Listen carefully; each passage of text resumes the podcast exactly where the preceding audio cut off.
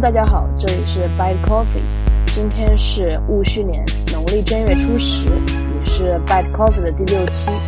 本期主播们讨论的话题是爱与关系。我是 Milkshake 杨，目前居住在怀左名都竹溪家处。本期我的 Co-host 又是叉叉，请他介绍一下自己。大家好，我是叉叉。关于爱和关系这个话题，是我和 Music 一直以来想讨论的一期。这一期主要是想跟大家讨论一下，就是我们这个年龄段吧，对于爱与关系的一个看法。而且，嗯，中间会介绍几本书，这几本书都是我自己觉得非常好看的书，也希望大家可以抽空去看一下。是想通过这一期。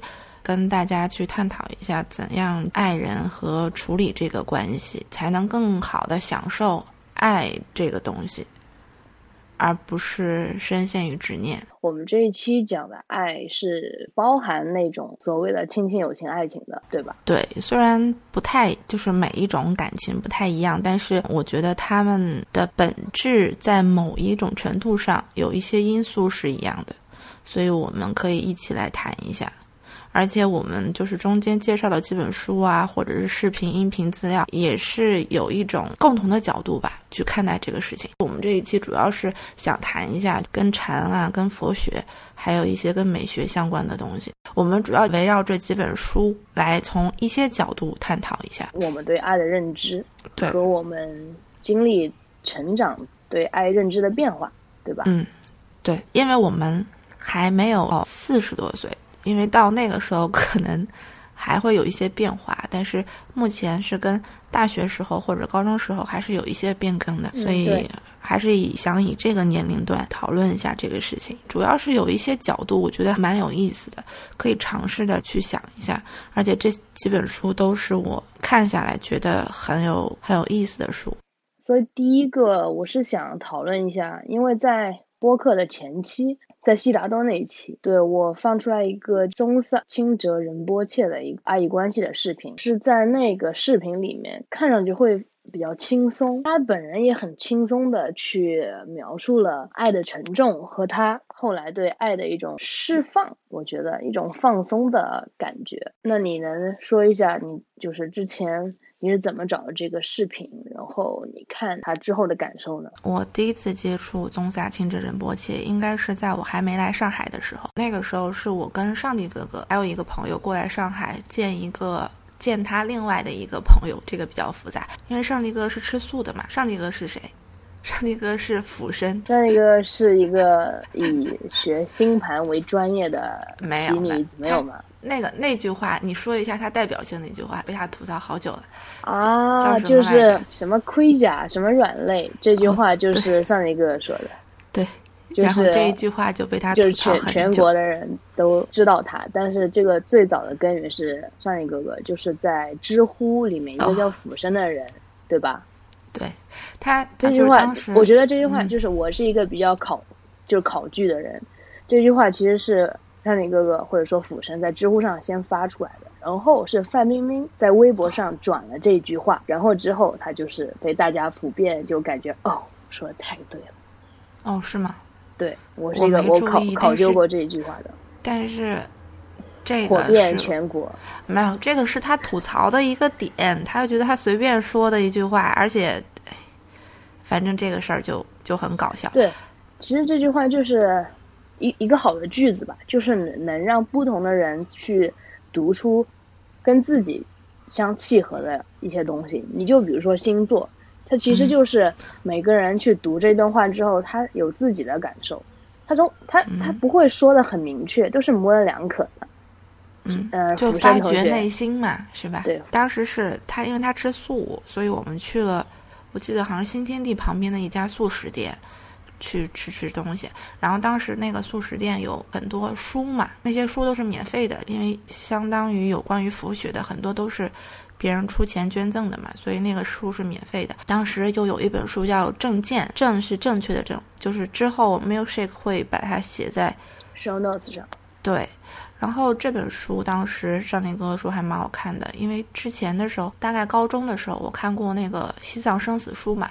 我觉得还蛮好看的。后来他说好看，那我就拿下来。然后那个是我第一次看这本书，之后的这几年是很多很多次在重读这本书。我觉得这本书是非常非常好看，推荐给大家。松萨清之仁波切对于我来讲，宗教的性质没有那么强烈，因为它的条条框框对于我们来说没有那么多，就是它表现出来的每次比较自由。对对，每次讲东西啊，或者是写书之类的，都是比较自由的。因为我从小对佛家的一些东西，特别是去寺里啊、庙里多了之后，有一些东西让我有一些误解，会有些恐惧。但是它的出现，我觉得是比较新奇、比较有趣的一点。所以他的书我都会看视频、音频。这样问一下，《证件》这本书是宗萨清哲仁波切写的吗？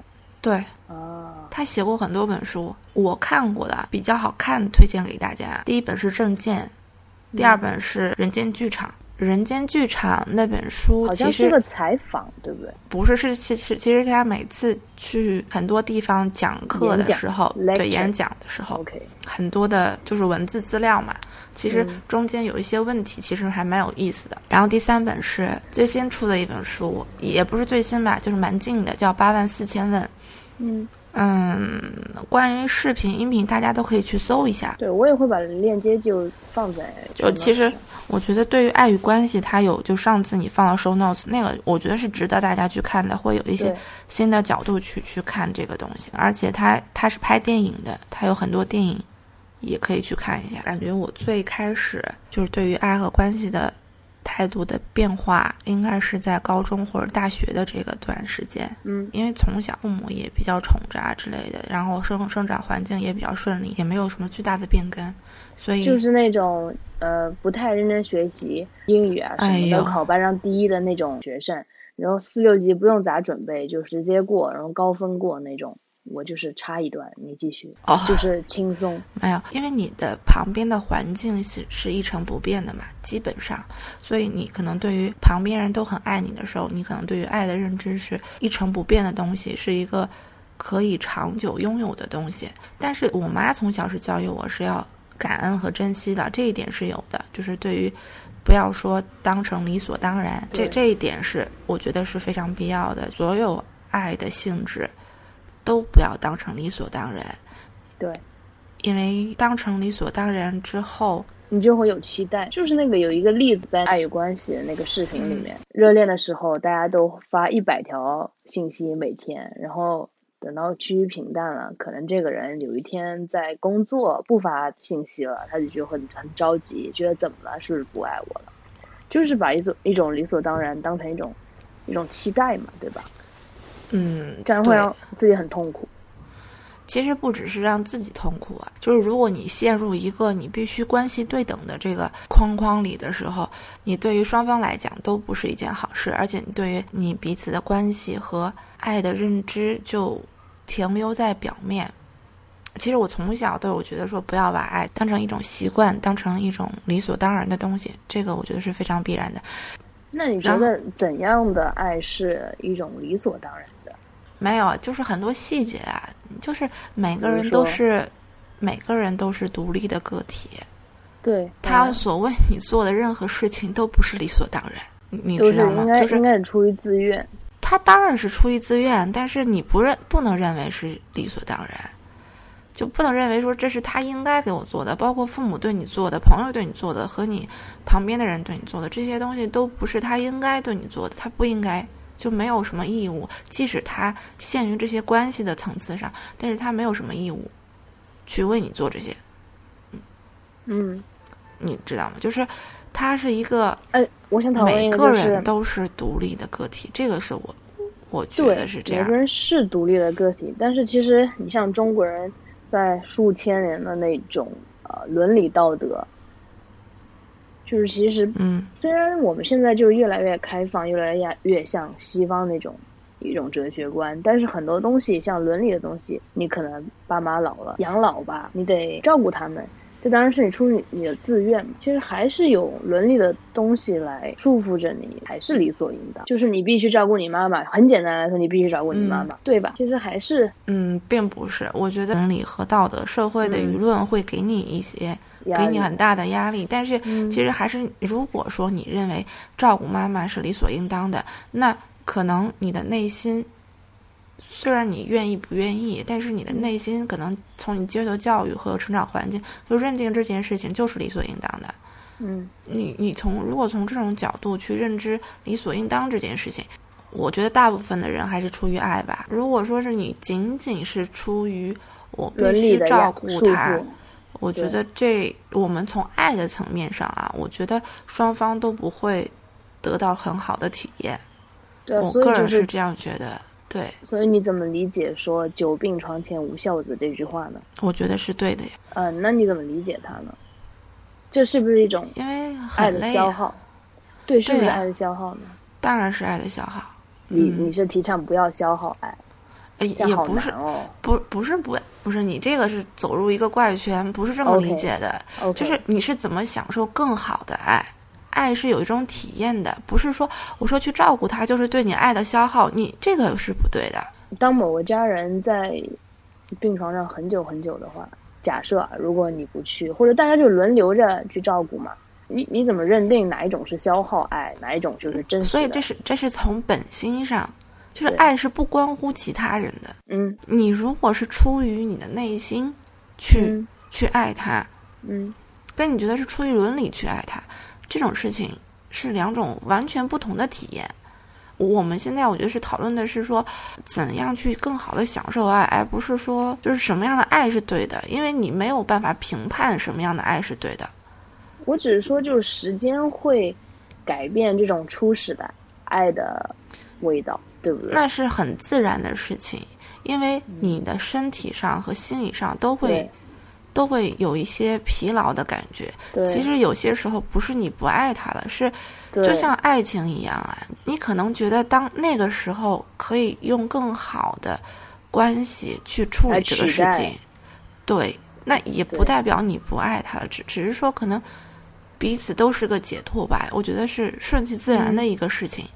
嗯。因为那个时候双方都会有认知的，就是你病床上的那个人也会有认知，他不会觉得说是强迫你去干什么之类的。你这样，如果他爱你的话，或者是之类的，这个事情就是没有必要走入这个怪圈。我我是这么觉得。我不是说走入怪圈，我只是想就是嗯，有一点 push 你到墙角，把那个最根本根本的东西说出来。就这个东西，我们没有办法去评判。你说嗯。就很多新闻啊，是吧？就是说，哎呀，这个又是因为爱情怎么着了，亲情怎么着了？那我们，我觉得我们没有办法，因为我们不是当事人，即使是当事人，也没有办法去评论这些事情。所以，我觉得我们只是从自己的观点去看一下，怎么样给自己和其他人爱人的充足感吧，就是又有一种丰丰富感。不要把爱当成理所应当，是说，其实是两个方面。第一是。你不要把自己看得太重，因为没有人有义务对你做这些。嗯。第二个是，你不要把关系等同于一个天平，一直让它平着平着，这样双方都会很痛苦。所以，爱的自由度和就是从心底散发的这种，我觉得这也是你感到幸福的一个原因之一。你可以去尝试一下，去从另一个角度看待这个事情，或者是从某一些小事情上尝试着换个角度去想，有可能会有不一样的体验。对，我是觉得不要把爱看成一种天平上的平衡感，比如说是谁爱谁多一点，是不是这个意思？嗯，就比如说我今天给你做了一一顿早饭。是吧？然后我明天又给你做了一顿早饭。我连续的两顿早饭之后，我发现，哎，你好像没有什么意图给我做早饭之类的，你知道吗？所以你会觉得说，哎，我都为你付出这么多，你好像没有什么动作。其实他可能会从其他的方面去表达他的爱，而且你也可以感受得到。所以你不必执着于某些小事情上。但是如果说是你巨大的感觉到双方爱的不对等，那可能关系出了问题，那到时候就是顺其自然就再说嘛，对吧？你不能说是你每个小事就必须，我我认为就好像自己在打小算盘。对对对，这样子。你今天帮我晾了衣服，我明天帮你叠衣服。这个应该是跟个人成长有脱不开的关系。对，是的，他有一种，他可能也涉及到他对关系。认知的一种安全感的事情，他可能就把这些琐事，如果你帮他做了，他就等于你爱他，然后等于他的安全感，对吧？那其实这种事情对彼此都是一个束缚。我们可以从另外的角度去看待这些事情。你如果每天都陷入这些琐碎的事情中，对吧？其实我是觉得挺无聊的。但是这个是他的思想里就是这么等同的。但但是你之前说，虽然不是什么。你给我做一顿早饭，我给你做一顿早饭。你说其他人是可以从其他的方方式来表达爱的，那这其实，在广义上也是一种对等。我我认为，一个可维持的关系，它在浓度上和你的感知上，肯定最后会磨合到一个动态平衡啊。你很爱，就像你很很喜欢一个人，然后那个人就是各种觉得你感受不到这个爱。那就出问题了呀！怎么说？爱他的初衷，应该不是说完全的渴求他的回报。我说这种对等关系，你不要渴望爱是对等的。但是你说，如果你要维持一段关系，你肯定是双方都有感触嘛。我觉得就说具体一点，你就想象那种大自然里面一个水循环，从你们家家里自来水开始吧，会到一个工厂，就是处理污水。然后排到长江里面，长江里面汇入大海，大海又蒸腾，然后蒸腾变成雨，又落到水里面，再饮用这些水。它其实是一个动态的平衡，就像你刚才说的，就是这一应该是一个自然的行为，就是当你付出的爱，在后来你能你也能感受到那个人对你的爱。对，所以我觉得这种才称之为关系嘛。对，感觉是说。就比如说单恋，你刚开始是真的是毫不顾忌的去去爱他，那个时候你是可能最最初的时候是不渴望回报的，但是你可能付出一段时间之后，很渴望他的回报，对，也不是就是很渴望他的回报，就是也是一种很想要成就一段关系。那这个时候你可能就觉得累了，刚开始的时候觉得特别兴奋，特别幸福，嗯，是吧？你中间可能就觉得说哦，没有任何回报的时候。觉得特别辛苦之类的，这些的情感的变化，周围的事情其实是没有变化的，只是你心的一个感知的问题，对吧？所以这个也是，其实可能是跟佛学啊，跟一些其他的相关的，就是说一切皆由心生嘛。那我再问一个问题，就是刚刚都是以一个我爱别人的角度，比如说有一个人现在特别特别爱我，但是你对他就。还好，没有什么特别的感觉。你觉得应该是怎么拒绝呢？怎么拒绝？因为有些人，嗯嗯，我我是觉得，如果你喜欢他，那在一起那就是，OK，就是像咱们说的那种爱与关系了嘛。但是如果这时候有一方就是拒绝这种循环，拒绝这种自然的循环，他就是说，嗯，我真的不喜欢你。那应该是怎么来告知那个人，给发出这种信息？然后怎么拒绝别人？因为作为一个很温柔的人来拒绝别人还有点难，这应该跟性格有关。那你是怎么处理的？我觉得我可能刚开始也不是很会处理，就是就差不是软弱。我我会跟他说了，我会跟他说不行，但是我可能还是渴望做一种朋友的关系。嗯嗯，就是自以为是那种关系，就是自以为的朋友关系。对，你会以为。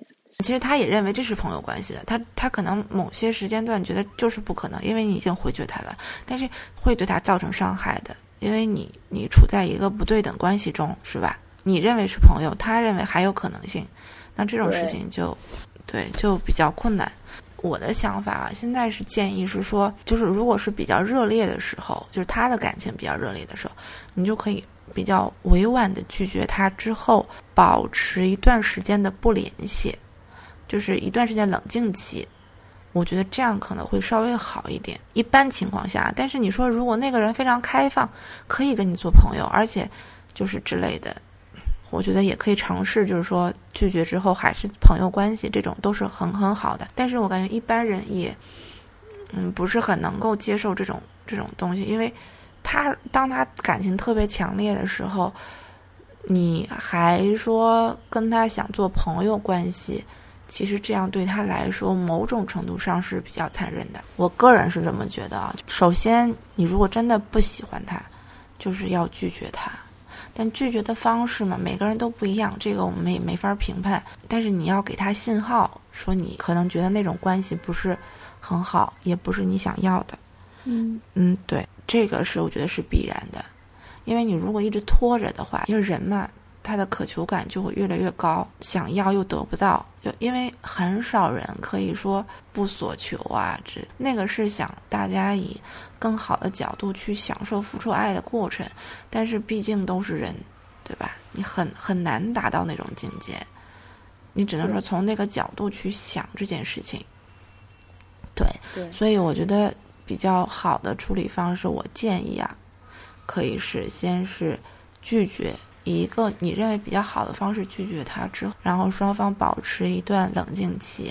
这个你你谈到这个事情，就我近期感触比较深的就是，我之前觉得怎样去爱人呢？要给他自由和解脱嘛。嗯，就这其实可能跟禅学这这边可能有两本书，其实很多书上提到了这两个词“自由”和“解脱”，就是你爱他，你就给他自由和解脱，对吧？就是可能我刚刚说的宗萨的一些书上有。这边还有，呃，一个禅师叫铃木俊龙禅师，他有两本书叫《禅者的初心》。这个不知道大家有没有听说过，可以去看一下。这个当中，我个人觉得啊，就是铃木俊龙禅师的这个，他比较安静，书的风格比较安静，因为他是打坐嘛，之类的，比较。安静和就是很静很静，然后宗萨的一些书，我觉得有些回答就比较有意思，就是你要看每个人的看书的风格，都可以去看一眼。然后其实这几本书上这几个人上都提到了说，爱他就是给他自由和解脱。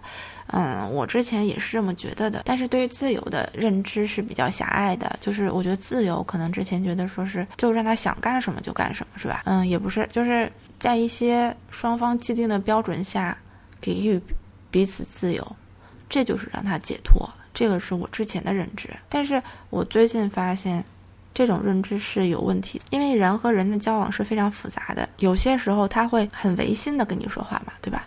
比如说他想让你关心他。他非得说，第一不会说出来，有可能有些人，然后第二是有时候就说，哎，你随你了，不要关心什么之类的。然后如果你把你所谓的想法强加到他的身上，就比如说啊，我认为他这样会觉得自由，比如女生男生之间不管他打游戏就随便他怎么打，这就是给他自由，他就会开心，就会解脱，对吧？觉得你不管他，对这种事情是，其实我现在想起来是你你自己的一个想法，你认为这是。给他自由了，对吧？但其实你没有站在他的角度去想事情。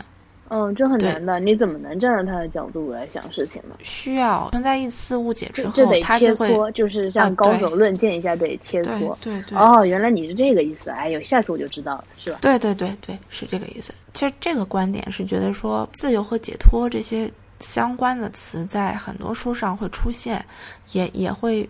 被多次提起，但是我自己的认知来讲，我我之前是这么想的：给他自由，就是把我认为好的给他。其实，在很多关系上是不对的，因为你觉得他自由，他不一定觉得他自由和开心。这个是需要我们更高层次上的去去切磋、去想，对，去想他到底是怎么想。也不可能完全的理解他，但是你起码尝试着去理解他。这种事情，我觉得是就是这个自由和解脱是这个意思，其实是更深层次的东西。对，就是不是说我们说想要自由，我们小时候说想要自由，好像就是没无拘无束啊，没有人管啊之类的是吧？就是自己想干什么干什么。这种情况下，可能关系里边所谓的自由和解脱，比这个还要更难一点。就是你要给他自由和解脱这件事情是非常非常难的，因为其实你有时候给他自由。然后之后两个人就好像没有是在一起生活了，就是两个人还是你做你的，我做我的，你能明白？会有那种，对对对就比如说，我觉得我把我好的，我把我喜欢的东西都来给你看，邀请你一起，然后你也没啥兴趣，然后我也允许你，就是你比如说打游戏，那种赖着打游戏，那我也干我的事情。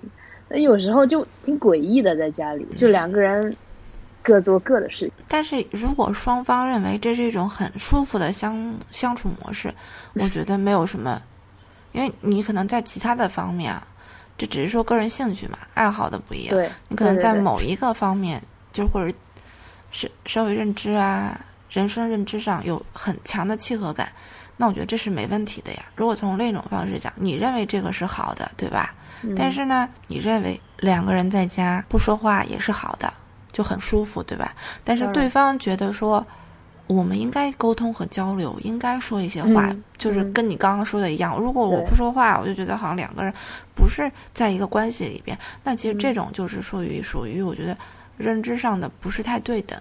那嗯这个时候一些磨合，对磨合之嗯后。就去找一些更舒服的相处方式，而不是说你认为对吧？我我不打扰你，你去玩游戏吧，他就会非常满足。嗯，他有可能他不说，或者是说说出来的东西，言不由衷。对对对，我觉得宗萨在一个视频里好像我记得说过，就是人与人之间没有正确的沟通，就不存在沟通这件事情。我我不记得那句话怎么讲，好像视频里说的，就是爱与关系视频里说的，就是话一旦说出来就变了味儿了，就就这个意思，对吧？那所以因为这这就是表嗯达嘛，文字的东西就是那孤独六讲也有讲，叫文字论，文字论叫啥？语言孤独里面应该有讲，它就是说这个文字越精准，反而越奇怪，因为就是永远是不可能精准的去表达的。对对，所以我觉得这句话是对的。说出来的话，一旦一定是变了味儿的，因为它会话会经过思考嘛，一旦经过思考，他会把内心的很多东西反映出来。比如说，他觉得我说出来这段话会伤害我们的关系，他可能会加工一下，或者是嗯伪装一下很多很多东西。我觉得从某种程度上说，人与人之间不存在正确的沟通是对的，对所以还是要用心，就是你从他的话语中去去去看一下这个事情。对，去感受一下怎么样。如果你爱他的话，怎么样才是对他好的？其实这个事情，我们生活中很多事情会遇到，不仅仅是爱情关系，亲情啊、友情啊，都会有这些，对吧？你你很简单的道理，你比如说，爸妈生了一个病，感冒了，只是对吧？他可能只是你说一句，呃多喝点水，吃点药，陪他散散步啊，吃个饭，几天就能解决的事情。然后其实你是很爱他的嘛，对吧？但是你很慌乱，就觉得哦，我要带你去医院，是吧？然后带你挂水，你这个不能吃，那个不能吃，就是他可能一旦吃了，你就很生气，因为他没有按照你认为说的的方法来做。对对对，你认为正确的这个能让他自由和解脱的这个方式去去做的话，会触到你那个点，然后你就会可能情不自禁的发火。但是你本质虽然说这个也是出于爱他们嘛，但是我觉得这个，嗯，我认为啊是实在是不应该，因为还是要尝试着从他们的角度去。你如果爱他，你就是从他的角度去去想事情，就是怎么样才能让他感受更好的感受这个爱，怎么样才是对他们来说是自由和解脱。虽然我们这期肯定讨论的很很浅显嘛，或者说有些观点都不是很对啊，或者什么，只是说可能想跟大家一起去从另一个角度去想一些一些事情，或许你可以有其他的感触。因为这种事情很多，他不按照你的你认为对的东西做，你就很崩溃。对你自己崩溃的同时，其实他也崩溃，对吧？就是他想你开心嘛，那他想你开心，你觉得哦，好像疯癫了，就不开心了。他觉得他自己做错了，其实他没什么错的地方。从某种角度上讲，他没有什么错的地方。我个人认为，所以很多事情还是尝试着去思考一下，这个怎么样才是正确的自由和解脱？这个是我也是最近觉得的。我之前是就是觉得自由就是给他自由，他说呃你不要管我了，我就好，我不管你。其实可能某些程度，有一些人啊，因为人和人都不一样样，对对对，还是还是要看一下这个东西，因为我觉得很多书上提到的自由和解脱，需要我们更深层次的去想，去去处理这个事情，比较难。对，好，那下面一个我想就是讨论一下人生来孤独，而人阶段性有人陪伴这件事情。哦，对，等一下，我还有一个事情，可能刚刚最开始的时候说到，但是一直没说下去，就是就是高中和大学的变化。刚刚不是说就成长环境一成不变嘛，对吧？就是基本上一成不变，所以安全感还是算比较足的。但是这个是我啦，很多人就从小可能安全感没有那么足之类的。但是我就我而言，那个时候是认为爱是一成不变的，就是我拥有可能会长期的拥有。嗯，我我跟这个人处于一种关系中会长期的处于，那我很可以很放心的去把一些。就精神支柱可能就在那个人身上了。对对对，这个这个是我觉得，我对于我而言是不对的。一旦这个这个关系崩塌，对彼此来说都是很难的一件事情。可能你就会崩溃掉了。这个是很简单的事情，可能你瞬间就崩溃掉了。这个事儿其实是我们一直说的，有有一个观点，叫一切和和皆无常，就是说世间的一切事物都是无常的。或者是等同于另一句话，就是世界上最大的不变就是变化嘛。当一段关系发生变化的时候，你如果非常依赖这个事情，你就会瞬间崩塌，其实是很正常的。我觉得另一个角度看这件事情，就是我刚刚说的，就一切和合皆无常嘛，就诸事无常嘛。对于世间的任何事情，我觉得都可以用这个观点去看一下，因为一切由心起，且诸事无常。这个事情我觉得是非常非常考究的一个想法。有一个电影说说，你永远不知道明天会发生什么吗？对啊，你你有可能今天觉阿甘正传》《阿甘正传》，我忘记，就是，嗯，你可能今天这个人活得好好的，明天就突然消失了，是吧？这种事情太多了。就是你今天状态很好，明天又发烧了，就无常的事情。应用于很多事情的看待，所以关于爱和关系这个事情，这个观点是非常对的。就是你要用无常的心去看待很多事物，你就会更好的享受当下。嗯，不会说处于一种依赖啊、迷恋、崩塌的边缘。嗯，其实我觉得这也是更好的去爱人和被爱吧。嗯。我觉得这个是我的一个观点，就是因为爱只是属于当下的这个地点和时间，不是属于未来的。因为未来的事情谁都看不到，即使他给你承诺什么之类的，也都没有用啊。对我有一个梗叫马尔可夫链，这个链就是统计学里面一个说法，过去未来相互独立，这是一个统计学的数学概念，可以解释很简单明了的解释这种爱。和关系，我觉得，对对对，就是你现在爱的死去活来，并不代表你明天会怎么样，对吧？对，所以这个其实也是让我们更好的去享受当下，对，去享受爱，对，而不是去计划一些事情，以后的东西，以后应该怎么办？对，我其实挺烦这些。对，就是你没有办法。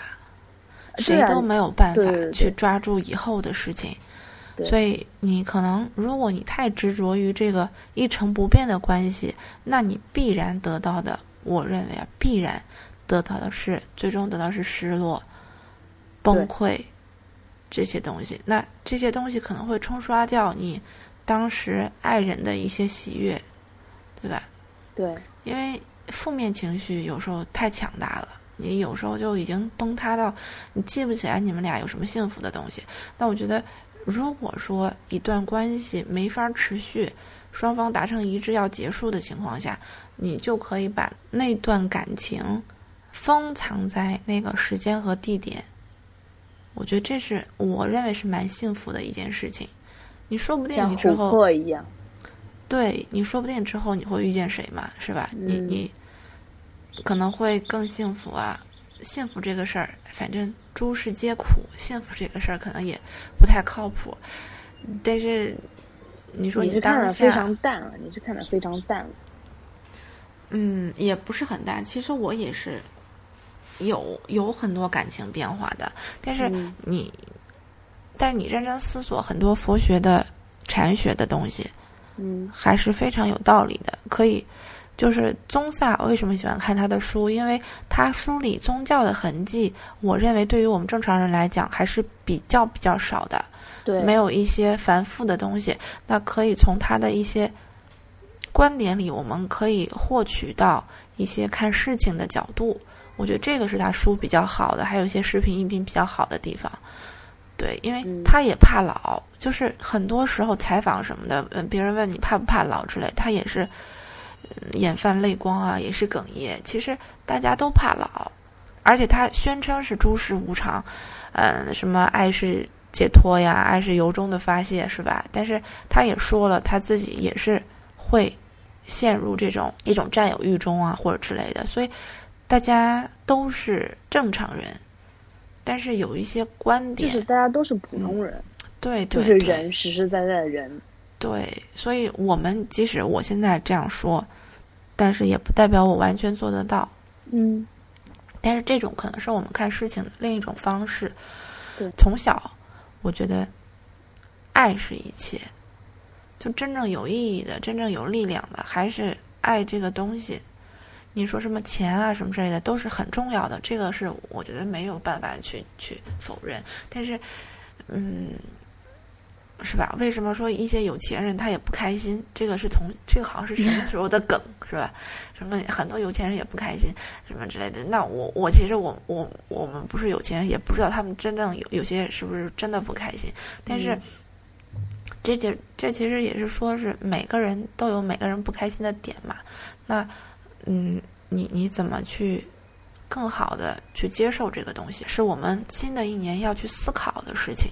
我觉得这样有思考才会有成长。对，对于这个话题，我自己思考的就不多，我我真思考的不多，可能对我来说就可能简单的，如果喜欢一个人，就会自然的多一点耐心，给他讲一讲我喜欢的东西，然后有时候我还是觉得我我我是一个比较自私的人吧，我不太在这上面花多少时间去成长，我更好像 develop 一些爱好。没有，你生活中会遇到各种关系的处理嘛？这也不是自私，我觉得这个是跟个人成长环境有很大的关系。嗯对，但是你一定会遇到这种事情啊。比如说，我觉得你现在比之前做的好的地方，就是你可能会处理家庭关系会处理得更好。这个我就觉得，其实你不是说你所谓的没有思考过，有些事情一直在思考，只是说你自己不自知。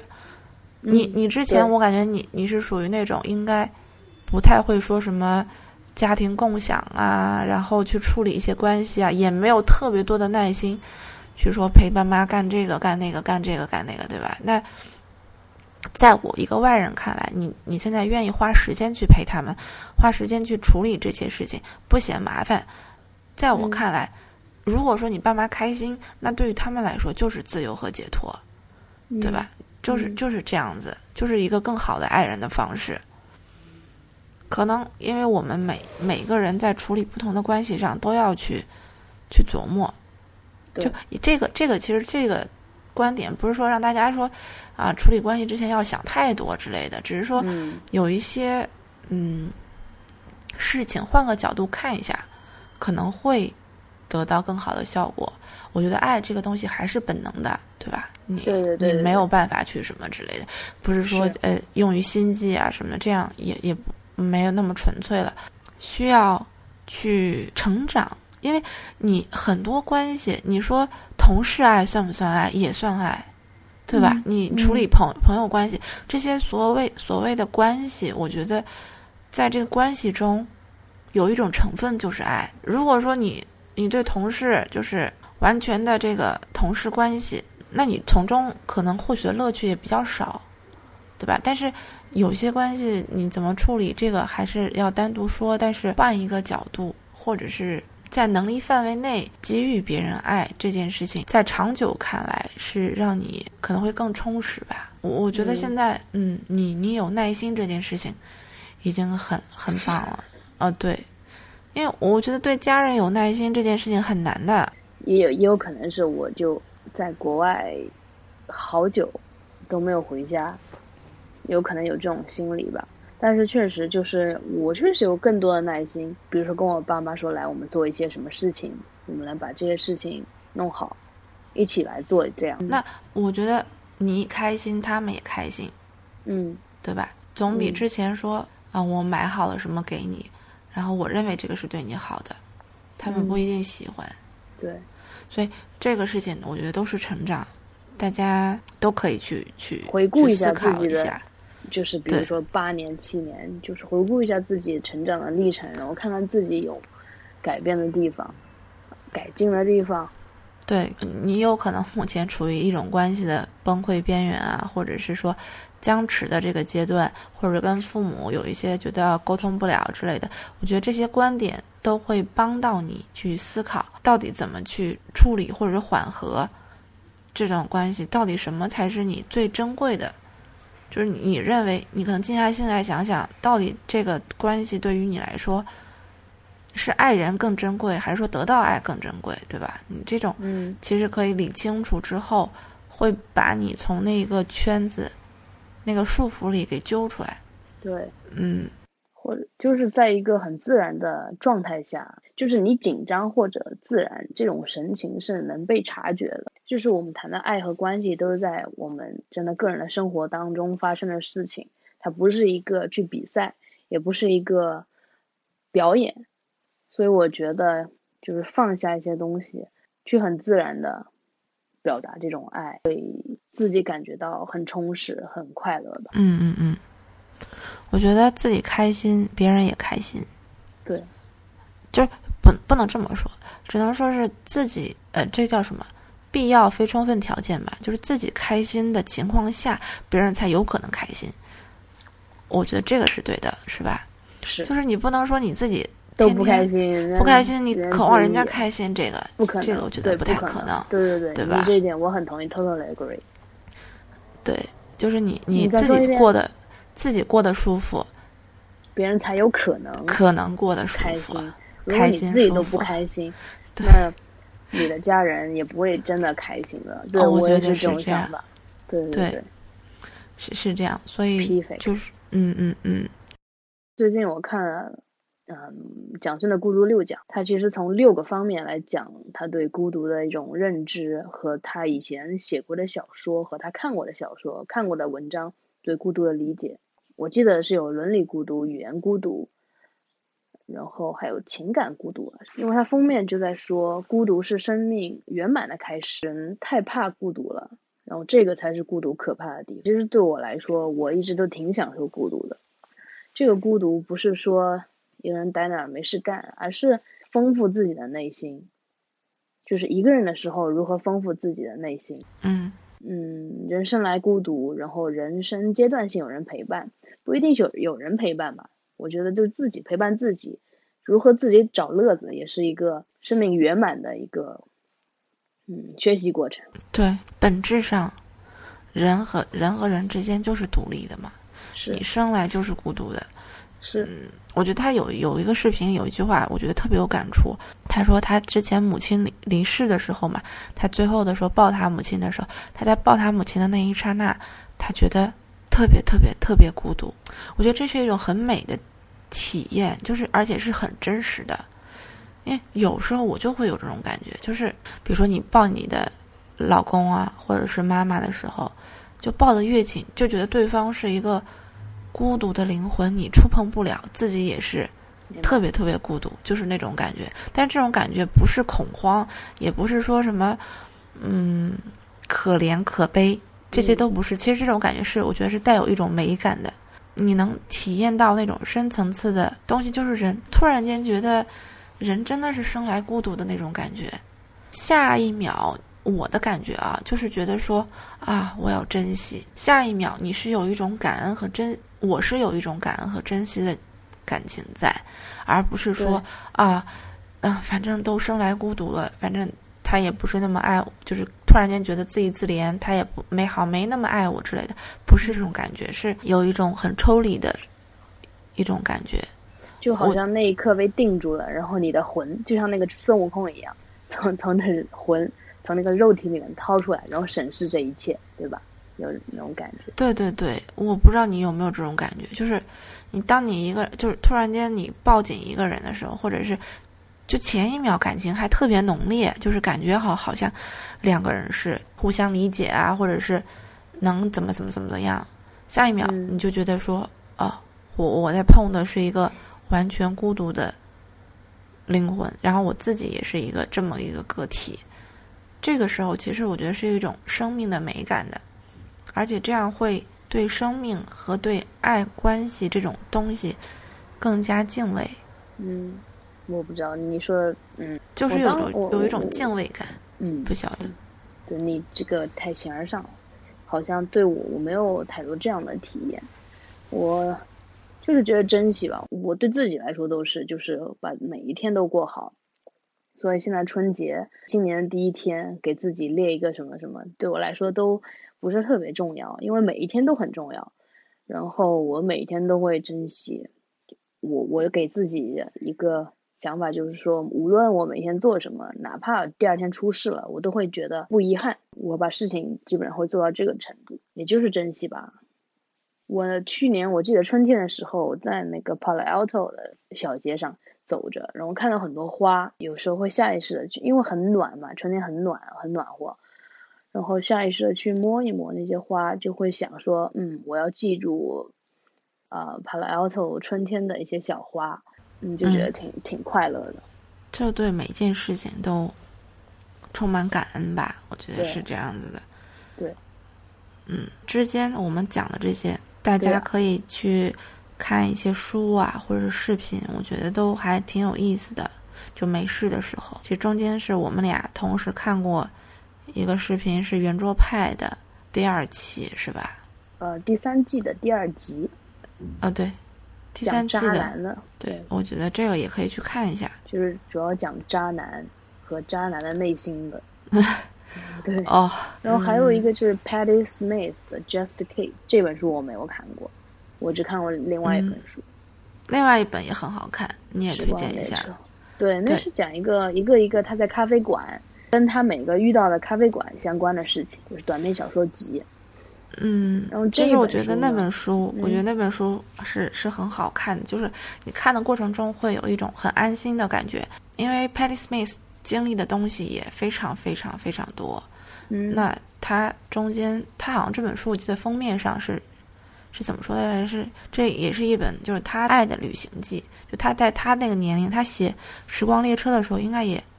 也一定岁数了，就对他他那个年龄再去回顾自己的一些事情的一些想法，那本书看起来是非常非常舒服的。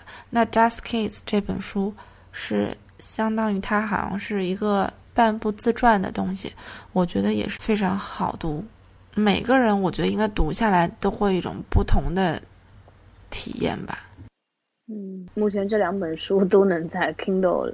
那个 Amazon 能买到，对对对，我就是买的。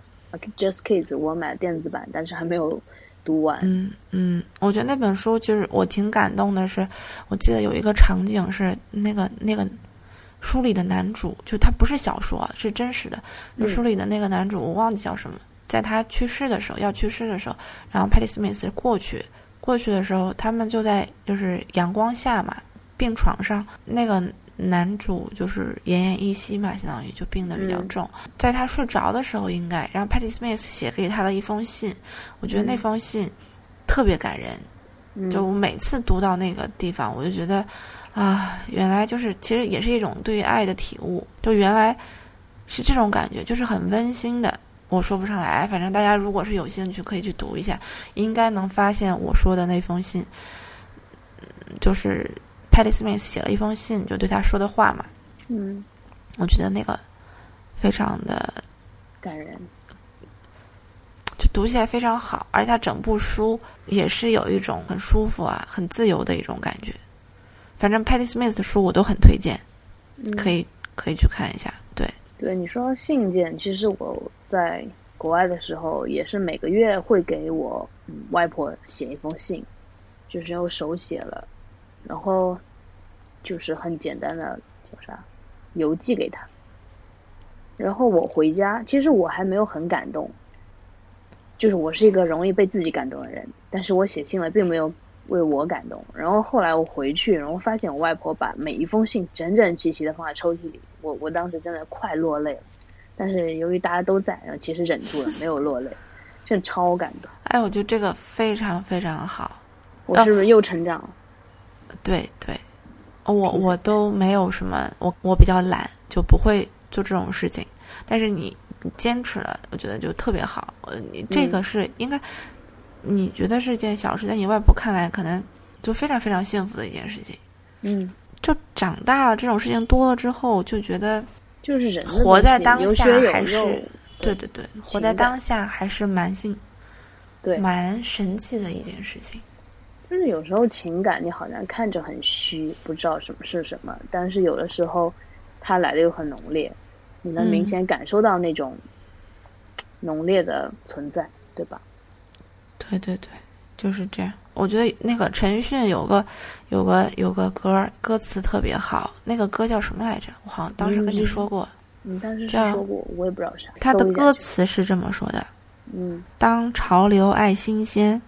当旁人爱标签，幸得伴着你我，是窝心的自然。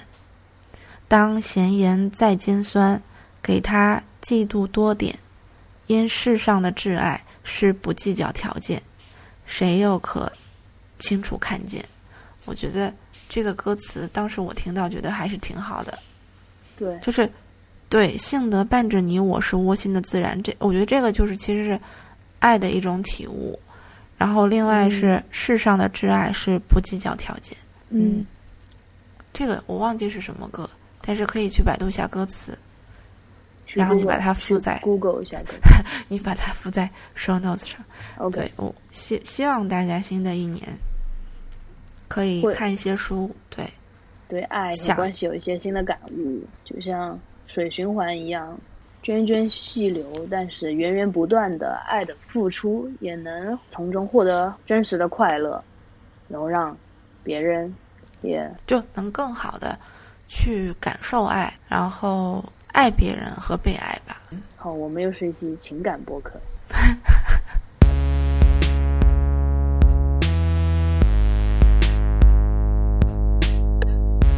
谢谢大家收听这一期的 Bite Coffee。欢迎大家给 hi at bite dot coffee 写信，在新浪微博、Twitter 和 Instagram 给我们留言，地址都是 at bite dot com。